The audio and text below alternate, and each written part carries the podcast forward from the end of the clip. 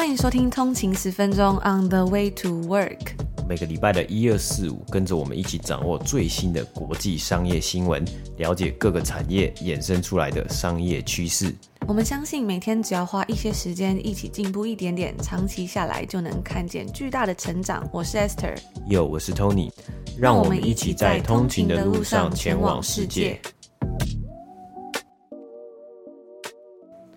大早安，今天是四月六号，星期三，欢迎回来通勤十分钟。大早安。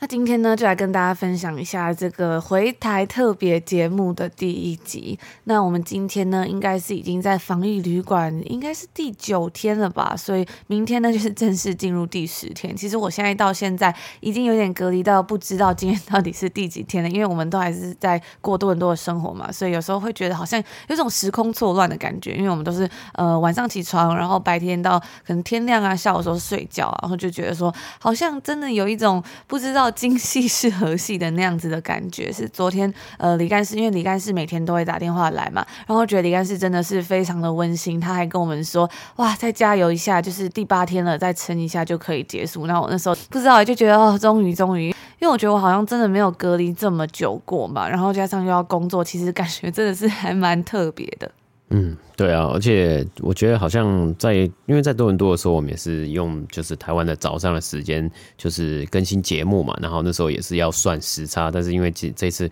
回来，然后要过多伦多的生活啊，然后还要工作啊，还有其他的事情啊，就有时候真的会时差会有点。小小的错乱啊，因为特别是呃现在在台湾嘛，然后有时候是晚上晚上工作，凌晨的时候工作啊，那凌晨的时候工作就没有太阳。我觉得有一个人呢，好像因为就是有没有照到太阳，真的是一个还蛮重要的一件事情呢。那当然因为有这不同的安排嘛，所以有时候呢就是会有一点点错乱呢。而且除了人错乱之外，之前要跟大家分享到，就是连肠胃都会错乱。因为我记得我在刚回来那几天，大概有四五天这么久吧，就是我每天呢都觉得有一种胀气的感觉。为什么呢？后来就是有朋友分享，我才发现原来肠胃也是有时差的。就是哎，你可能在休息，肠胃本来应该是在你的时区休息的时候，这种时候你却在这边吃饭的时候呢，它就会有点错乱的感觉，或者是哎，本来它应该要在运作的时候，可是你肚子是空的，然后久久而久之就会造成你可能呃肠。会觉得会很胀气啊，或是等等的。后来我就发现，哎，喝热水还蛮有帮助，就是可以让肚子不会那么胀的感觉。如果大家也有胀气的困扰，也可以参考一下。嗯，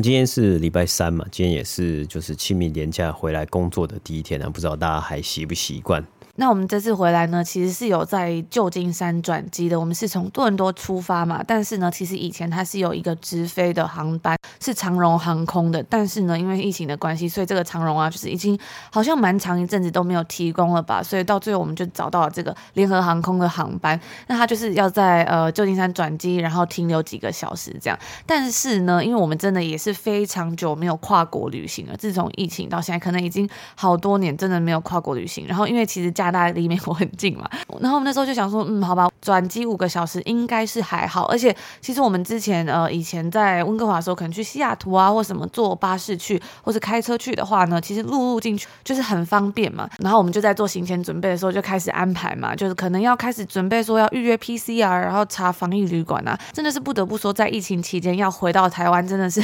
非常的困难重重，有一种闯关的感觉，所以那阵子其实都还蛮紧张的，就很怕说，哎，会不会没有办法回。家可能途中会出现什么问题啊，所以甚至是在回家的前两三个礼拜都不太敢出门。对啊，因为我觉得就是疫情前的，就是跨国的旅游啊，就是非常的方便嘛。特别是我们刚刚就是 Esther 有讲到说，哎，其实从呃那时候住在温哥华，然后温哥华其实离呃美国的西雅图这个城市也非常的近嘛，所以很多人呢其实会透过呃加拿大的这个边境啊，就是这个陆路的一个方方式，然后去跨境，就是进到美国，然后可能去观光啊，或者有时候去买东西啊，然后有的人会有就是商务上的需求嘛。但是因为疫情之后呢，其实很多的这个像 border 啊，像边境啊，也是有很多不同的呃限制嘛。然后它的限制啊，也是不断的在更新嘛。就有时候如果呃疫情越来越好，它就有开放啊。但是它其实好像有蛮长一阵子是呃没有办法，就是你有一些可能你是休闲观光的一个目的是没有办法跨境也，是透过陆路的方式啊，或是有其他的限制。然后我们之前去西雅图的时候，其实那时候我们是没有申请，因为它其实本来一般呃台湾人去美国的话呢，你是可以申请一个叫 ESTA 的这个旅行授权电子系统嘛。但是如果是陆路的话，好像是可以直接就是入境美国的时候去申请这个东西，就是你不用事前准备。然后一般在很多国家转机的时候，其实也不用去申请签证嘛，因为其实就是转机就走了。所以我们那时候就开始哎着手准备说防疫旅馆，然后可能要做 PCR，要两天之前啊等等的，就是层层的手续这样子。然后呢，到我我们真的要去做 PCR 那天呢，因为我很常就是会花有一个 网络上一些社团嘛，有些人就会分享说，哎，回台湾的一些资讯什么的，然后我就在那里看，然后刚刚好，真的就那时候已经要去做 PCR，就是回台前两天，我就看到有一位呃网友就分享说，他也是从多伦多回台湾，然后他也是在旧金山转机，就是完全是同一班联合航空的飞机。然后呢，他到要去的大概当天或是前一两天才发现，原来入境美国是需要申请签证的。还有除此之外啊，就是美国当时的政策是，你如果是到那边转机的话呢，你要前一天的 antigen 的检测，不然呢，你的 PCR，因为台湾的规定是在呃起飞的两个日历日之前嘛。但是呢，如果你是做 PCR 的话，你要入境美国转机的话呢，你也是要在前一日。所以也就是说呢，因为我们本来是安排到两天前就是去做 PCR 嘛。结果呢，我们才发现原来入境美国这个东西是行不通，不然就是要在当天，就是要在前一天再去做一次 antigen，那其实就蛮麻烦的嘛。所以那时候我看到那个当下，那我还在睡觉，就是刚睡醒，我直接从床上跳起，立马把我们本来已经预定好的那个 PCR 的时间改掉，还好就是后来很顺利改掉。然后我们预约的那个 PCR 是在呃 downtown 附近，就蛮方便，然后还是一天结果就会出来，所以我们就改到呃出发的前一天赶快去做这样子。其实那时候真的觉得非常非常的惊险哈。然后刚刚还有讲到这个入境美国，如果你是转机的话，也是需要出示这个 ESTA 的授权嘛。就是如果你没有美国的，它本来有一种资本签证啊，或者你有其他的签资本的这种十年的签证，或是其他的签证、学签啊等等其他的工作签之外，如果你都没有的话，你就要申请这个 ESTA。那它的效期是有九十天。然后呢，那时候就非常紧张，赶快跳起来去申请嘛。但是啊，它其实网络上是说最快最快，它是在一个小时之内，它就会批准下来。如果没有什么问题的话，但是呢，也是有例外的，就是。就是如果它比较慢，或是有遇到什么问题的话，可能最晚最晚会是七十二个小时，也就是说要三天这个 ESTA 才会告诉你说你有没有成功申请嘛。哇，那时候我们真的是觉得捏了好几把 冷汗，就觉得完蛋了，完蛋了，会不会会不会真的都没有出来，要怎么回家？因为我看到那个网友分享啊，他是真的是好像是到机场才发现原来要这个东西，然后呢，他就是当下直接在机场申请，因为其实大家都因为其实大家搭国际航班都是会比较早去嘛，然后他就是在机场当下。申请，然后大概过了一个小时吧，就是真真，这是真的，在他上飞机前的那一刻才收到的这个东西，哇，我觉得真的是非常的有惊无险。那还好，我们那时候在呃申请完的两个小时之后就收到了这个东西，所以我觉得那时候真的是非常非常紧张。然后那时候也才觉得，哇，原来在疫情期间真的要回家一趟是这么不容易的事情，但也让我们真的就非常非常珍惜可以回家的这个机会。对啊，我记得像以前如果要去，可能要去加拿大玩的话，如果是以旅游的一个呃方式去加拿大的话，好像也要申请一个叫做 ETA 的一个东西嘛。那很多人呢，有有的人他可能会忘记，因为。真的是因因为很多在之前在疫情之前，你去旅游很多国家，他会诶免签证啊，或很方便就可以入境去去观光了嘛。所以有的人真的那时候呢，也是会呃出发，就是到机场才发现哇，原来我也要一个 ETA，然后就只只能呃赶快在机场申请，然后赶快就是等他诶能不能在登机之前前一刻下来，才能成功的就入境啊，去观光去旅游。对啊，我觉得每个国家这些规定真的都不一样。那时候我们在呃欧洲读书的时候呢，是非常方便的嘛，因为有申根签证，所以其实入境到很多不同的欧洲国家其实都不太需要。但是呢，有一个特别是因为英国脱欧了嘛，所以就是会比较麻烦一点。我记得那时候也是，哎，在这个东西上面都要再多注意一点。我记得那时候就是到入境英国啊，或是有一些就是可能不是在申根签证上面的国家，遇到一些这样的问题的时候，都是真的会很容易被忽略，或者是会忘记，然后哎到当下才会发现这个问题，所以有时候这种出去玩啊，真的是还是事前要多准备、多小心一点。对啊，而且因为很久没有就是出国嘛，就是出境然后是就这种跨国的比较长途的一个旅行。然后我记得以前就是大家在讲说，你要去出国嘛，你要呃去飞很远的地方啊，你可能要呃提早两个小时、三个小时去嘛。那后来因为可能出国的这个次数啊，或是呃经验比较多了，大家会说哦，那我们抓一个比较 OK 的时间，也不用好像也不用要做很多事情嘛。但这一次我真的发现，这次真的要做很多很多事情啊。我们从呃多伦多的这个机场呢，要在 check in 的时候呢，就开始要做非常多的，有很多的程序啊。嗯，而且不知道大家是哪一种人，像我觉得我自己是那种以前小时候如果要去户外 教学或远足的话，我可能整个晚上都会睡不太好，睡不着，就有点太兴奋的那种人。然后我就发现，哎，现在开始年纪渐长啊，这样子好像真的是体力有一点吃不消。我记得我们前阵子去温哥华玩的时候呢，那时候我也很兴奋，因为也蛮久没有回去温哥华玩，然后我就晚上要睡不太好。结果呢，那天搭机，结果那天搭飞机去温哥华，整天就觉得哇，非常的累，然后就觉得身体很吃不消。所以这次回台湾的时候，我就告诉自己，就算再怎么兴奋，就是晚上还是要加减睡一下，因为我们是搭一大早的飞机嘛，所以也就是说很早很早，就是算是凌晨的时间就要去机场了。然后刚刚 Tony 有分享到嘛，因为其实疫情啊是有非常非常多的规定，从 check in 开始就有很多不一样的新规定嘛。然后其实回台湾好像是四十八个小时，我不太确定，好像四十八还二十四个小时之前，就是也是要先填一个算是一个 form，一个类似表格啊，或是申请表这样子，里面呢就是要申报一些呃你是要。申报一些你要回台的事情，比如说你是住哪一个防疫旅馆呐，然后你是呃电话号码是多少，那你是从哪个国家起飞，搭什么样的航班等等的这样的资讯。然后你在 check in 的，然后在 check in 的时候呢，他就会一个一个由工作人员来检查，说你真的有没有这样子的一个 form，你有没有填好了，不然你是不能上飞机的。然后就发现很好玩啊，因为其实这些工作人员他其实可能也不太清楚这个东西到底是什么东西，但是呢，他还是会都，但是他们还是会都会要求说他要看到这个截图。所以就发生一个还蛮嗯，也是蛮惊险的事情。那时候我们到美国要转机嘛，也就是到旧金山，然后已经要上飞机回台湾了。那因为我们是从呃加拿大飞的，所以那个表格啊，其实我们都已经填好了。那个联合航空的地勤才会让我们就是 check in 嘛。然后那时候我们就在排队的时候，就发现哎，就是地勤人员要大家分成两排，有一个就是你的票券上要有 travel OK 的人呢，才可以上飞机。那没有 travel OK 的人呢，就是他要在当场再检查一次你所填的这一一个表格。结果在排队排的时候啊，我前面就有个阿姨呢，她就遇到了问题。那她好像是从瓜地马拉出来的，所以就是在美国转机。然后这位阿姨呢，她好像英文可能可能没有办法讲的那么好，就是她可能听不太懂呃地勤要跟她讲的意思。然后地勤就很坚持说，你一定要出示这个表格，你你不能没有这样子。可是这个阿姨呢，她就不知道这个表格到底是什么，她就说，哎，我有做 PCR，我有做检测这样。那刚好那时候我是排在后面一个嘛，然后那时候就想说，完蛋了，就是因为感觉。已经大家要排队上飞机，就是机舱门是已经开了，再这样下去，这个阿姨可能就回不了家了，所以我就赶快冲上前去帮她。然后本来是要用这个阿姨的手机帮她填，然后后来不知道为什么她的手机也没有办法连上那个机场的 WiFi，我就自己拿手机来帮她填这样子。然后在填完这些资讯啊，都弄完之后，再把那个截图都传给她。然后地勤呢也是。没有多看，他就问你说：“你帮他弄好了吗？”我说：“嗯，都可以了。”然后他就可以上飞机了。然后后来这个阿姨呢，就一直跟我说谢谢。诶，那时候我其实也觉得蛮开心，就是可以帮助到别人啊。因为我觉得在场的每一个要回家的人，应该都是。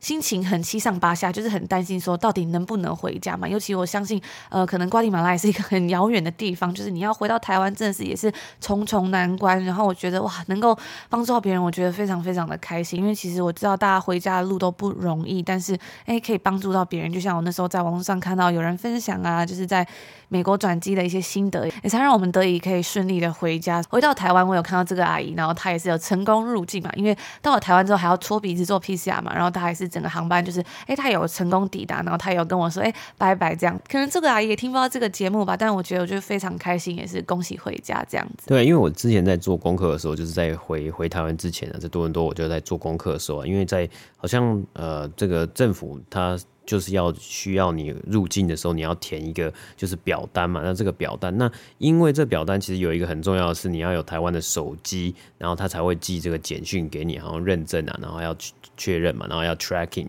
这样子。那所以我之前在网上看到的一些资讯上面是写说，因为你很多人他可能很多很久没有回台湾了，所以我们也几乎都没有台湾的门号，手机门号，所以你就是。一下一落地在台湾，就是要马上立马要去办一个手机门号，然后把把这个资料填好。然后那时候看到的资讯好像是可以在呃台湾落地之后再填写这个表单呢、那结果因为有的航空公司他可能会希望你可以先填完这个表单，所以到后来呢，因为后来才发现说哦，原来你在落地的时候呢，你是可以哎对这个呃机场的工作人员呢，他是可以帮你去。更新你这个表单上面的资讯，就是把你的门号、你的这个手机刚办完台湾的手机门号的这个号码去更新上去，然后你就可以成功的收到这个台湾的简讯啊，然后会有你的好像是这个居家隔离的这个通知书啊等等的。那除了这个之外呢，我刚刚有讲到，就是你在去机场的时候啊，我们通常都要花很多时间嘛，就要特别要空个两个小时、三个小时啊，因为以前因为就是经验多了，就觉得哎、好像应该平常去。早很早到，就是去机场等嘛，等超久，对，然后要等很久，要逛免免税店啊，或是晃一晃啊，或是看看东西啊，然后就在那边等。但是呢，我们这一次从多伦多要飞回呃台湾的时候呢，哇，在机场真的是。非常的忙碌啊，就从一开始要 check in 嘛，然后要出示你的证证明啊，你的你有打疫苗，然后你的阴性的检疫报告啊，检验报告，还有呃你的机票啊，还有你回台湾的这个申请书嘛，这个应该算是这个表单。然后之后呢，我们就去，然后我就发现，因为我们要在呃美国转机嘛，就发现在多伦多它其实是有一个叫做呃美国的 pre-clearance 啊，那中文好像是可能叫做就是预先清关吗？还是预就是预先入入境啊？简单来说。你就是在多伦多的机场，其实你就已经过了美国的海关的这一道，就是你已经呃通过，然后你还要去它，就是还有一个柜台，每个人呢都在那里排队。那那时候呢，我真的是已经发现了，这疫情之后呢，我第一次看到这么多人一起在同一个地方等这个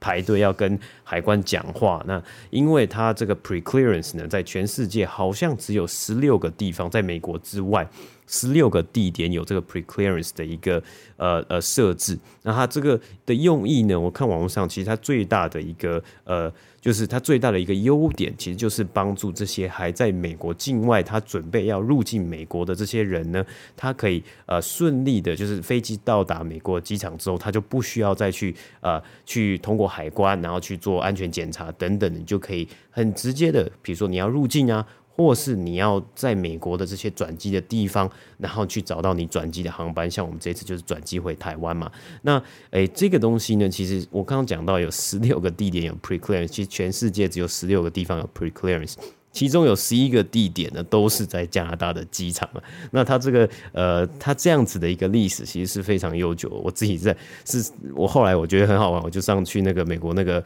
呃官网上面，这个海关的官网上面，然后就去看。他说，在一九零零年代，其实就已经有这个 pre-clearance 啊。最早一开始呢，它是在。